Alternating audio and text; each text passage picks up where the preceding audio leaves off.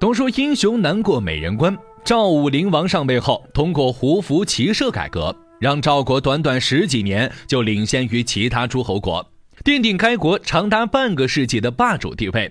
那么吴娃到底有多美，能让一代雄主赵雍抛弃以往旧制，为他废了自己的长子，更是在壮年之际禅位给了十岁的幼子？落后就要挨打，这句话不管何时都是至理名言。在战国时期，各诸侯国经常会打来打去。如果哪个国家不思进取，只知道玩乐，很容易就会遭受灭顶之灾。那个时代，各个国家都在寻求方法变强。赵武灵王赵雍在坐上王位后，迎娶了韩国公主，与韩国结成同盟。这时，秦国、齐国、燕国、楚国、魏国五国联军准备瓜分赵国。幸好赵武灵王临危不乱。及时联络其他几国，集结了十万大军与五国相抗。五国联军见势不可为，只能退兵。成功击败外敌后，赵雍的地位更加稳固。但这时赵国的地位还比较弱，连中山国这种小国都会时不时的来骚扰他们。为了强大起来，赵雍决定学习他国长处，推行胡服骑射，也就是像胡人一样穿短衣学习骑射。在他的努力下，这一项政策推行了下去，很快就打造了一支武力值强大的骑兵。有强兵了，那自然要亮一亮。就像魏国之前经过李悝变法之后，经常是看哪个国家不顺眼就打哪个。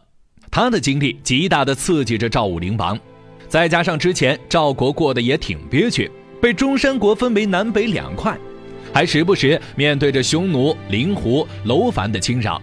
现在强大起来了，自然要报复回去。很快，中山国就亡国了，那三个胡人邻居也被打怕了，不敢来。赵国的地盘扩大了近三倍，该国也成为了当时的霸主国之一。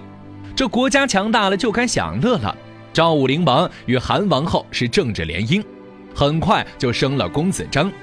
但好景不长，韩王后不久就去世了，而公子章也被立为了太子。赵国上下都是一派和谐景象，谁知赵武灵王有一次做梦，梦到了一个美女，醒来后自然是告诉了身边人，结果底下人一听描述，就是自己的女儿孟瑶。为了巴结赵王，自然是赶紧献上去了。赵王见到孟瑶，自然高兴，就把她封为了王后。因为是赵国大臣吴广的女儿，所以又称吴娃。在《烈女传》里记载，吴娃甚有色焉，王爱幸之，不能离，就可以看出赵武灵王非常喜爱吴娃。两人在一起后，自然有了孩子，也就是公子和。刚开始都是相安无事的，毕竟此时孩子还小。但谁知天有不测风云，公元前三百零一年，与赵武灵王相伴九年的吴娃就死了。他生前虽然比较爱宠。但没对赵雍提过什么比较离谱的要求，但快死了，担心自己的儿子将来没好下场，就求赵武灵王把他们的儿子公子和立为太子。伤心过头的赵武灵王居然答应了。要知道，当时遵循的可是嫡长子继承制，而太子张又没做过什么伤天害理的事，要废太子显然不合规矩。但显然赵武灵王脑子进水了。一心惦记着吴娃的临终遗言，力压众人把赵和扶上了太子之位。此事一出，原本和睦的兄弟俩走向了对立面，而原本对赵雍亲近的公子章也因王位更替一事逐渐疏远了父亲。要是一直这样，那倒还好。但接下来，赵武灵王又干了一件让人匪夷所思的事情。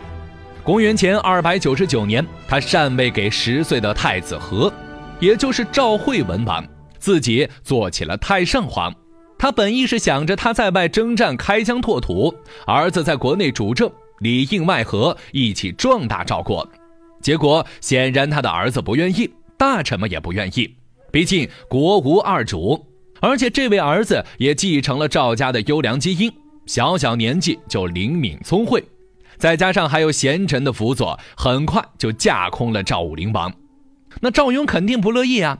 他此时才四十岁，正值壮年，发现情况对自己不利后，就想到了前太子张，一是为了补偿他，二是为了扶持他与赵惠文王打退台。他先是封了公子张为安阳君，后来又打算把代郡给长子，让他也称王。公子张原本都打算安稳度日了，结果赵武灵王的封赏和手下的挑唆，都让他燃起了重夺王位的希望。赵惠文王也不是吃素的，在两人联合起来后，他也召集所有朝臣，趁主父与公子章在沙丘时派兵包围，在激战中，公子章被杀。赵王和又不能亲手杀了自己的父亲，因此只是围而不攻。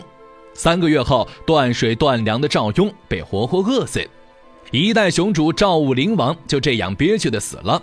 赵惠文王之后进去为其收尸，赵国的内乱也得以平息。可以说，赵武灵王的死完全是他咎由自取的。就算是再宠吴娃，也不能拿太子之位当儿戏。正是他的摇摆不定，才让赵国又起内乱。更是造成自己凄凉身死的下场。